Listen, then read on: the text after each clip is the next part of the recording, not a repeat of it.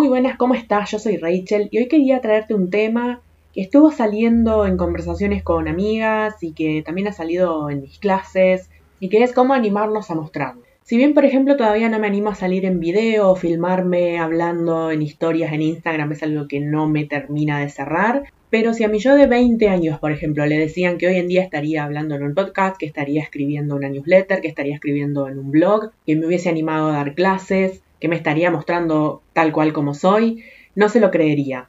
En esa época yo escondía mucho de mí porque sentía que era como demasiado rara o que me iban a mirar raro, que los demás iban a hacer comentarios sobre mí. Prefería no hablar porque además me costaba mucho expresarme y me daba mucha vergüenza mostrar todo aquello que yo creaba. Hasta que después llegó un punto en que cuando empecé con la fotografía, después de un tiempo sentí la necesidad de compartir lo que estaba creando, de mostrar mi forma de ver el mundo más allá de que estaba siguiendo a una fotógrafa que a sus seguidores en ese momento los alentaba a que mostrasen lo que estaban creando. Pero así todo es muy vulnerable mostrar lo que estamos haciendo, mostrarnos como somos, porque es como que sentimos que así es más fácil que otra persona nos pueda atacar, porque es como que le estamos mostrando lo más blandito de nosotros, lo más sensible, y aquello que nos duele más si fracasamos o si alguien nos critica. Entonces, en estas conversaciones que han surgido, es como que me di cuenta de que, en comparación a mi yo de, no sé, 10, 15 años atrás, hoy en día me animo a más cosas, como que tengo, a ver cómo sería la palabra, no sé si resiliencia, pero es como que tengo más amortiguación, digamos, es como que me muestro como soy, muestro lo que hago y me animo a hablar de los temas que me gustan, y me animo a pararme enfrente de una clase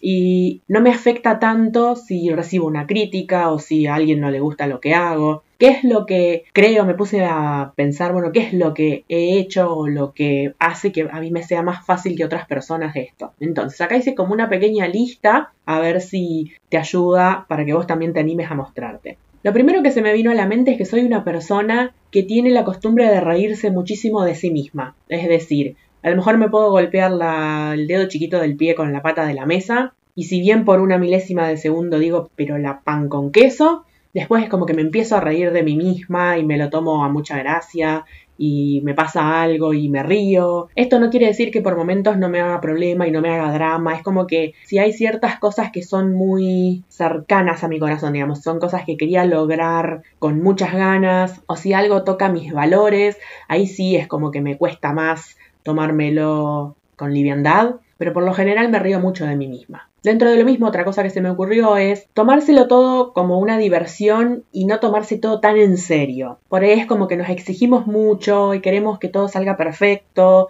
y si por ahí algo nos sale mal, nos hacemos un problema bárbaro y a lo mejor si no nos tomamos tan en serio, la cosa va como más liviana y bueno, aprendemos de eso que pasó y podemos seguir adelante, bueno, eso no funcionó, funcionará otra cosa y es como que se hace más fácil, menos drama. En tercer lugar, y acá creo que es como lo más importante, es estar cómodo con uno mismo, es como estar cómodo en nuestra propia piel, en el sentido de que en mis veintes me tomé el trabajo de conocerme y de saber qué es lo que me gustaba, lo que necesitaba, etc. Y hoy en día ya me conozco, ya sé qué es lo que quiero, qué es lo que me gusta, qué es lo que necesito y eso lo respeto. Y por ahí también sé que soy, entre comillas, rara, esto que te contaba que en otro momento lo hubiese escondido, y hoy en día muestro mis rarezas, si bien obviamente a lo mejor no con todas las personas, pero es como que en los ambientes en los que me muevo es como que voy tratando de mostrar quién soy. Entonces a lo mejor, no sé, estoy dando clases y estoy haciendo un chiste astrológico, cosa que a lo mejor unos años atrás no lo hubiese hecho porque no, que van a pensar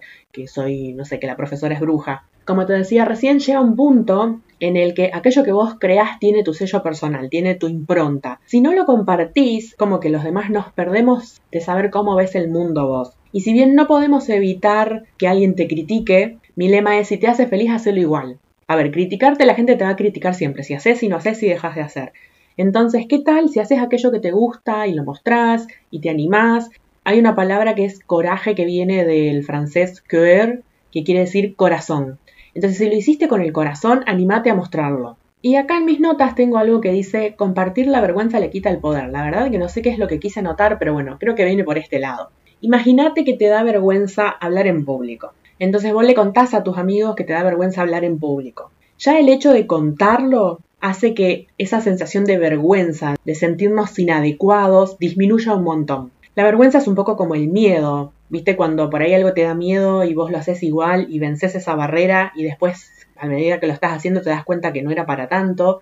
La vergüenza es un poco como lo mismo, te da vergüenza mostrar lo que creaste, después vas y lo mostrás y te das cuenta que a lo mejor hay personas a las que les gusta y decís, uy, tanto lío, me da vergüenza mostrar esto y al final no era para tanto. Además yo creo que vivimos en un mundo por ahí un tanto plastificado. Entonces ver a alguien vulnerable, a alguien creando, a alguien animándose, mostrándose, es como que mm, la gente busca eso. Y también eso nos inspira. Como te decía al principio, yo empecé a mostrar mi trabajo como fotógrafa porque me inspiré en otra fotógrafa que nos invitaba a sus seguidores a mostrar lo que hacíamos. Entonces, vos creando, vos mostrándote, vos animándote, nunca sabes qué impacto podés tener en los demás, nunca sabes a quién podés inspirar, a quién podés motivar.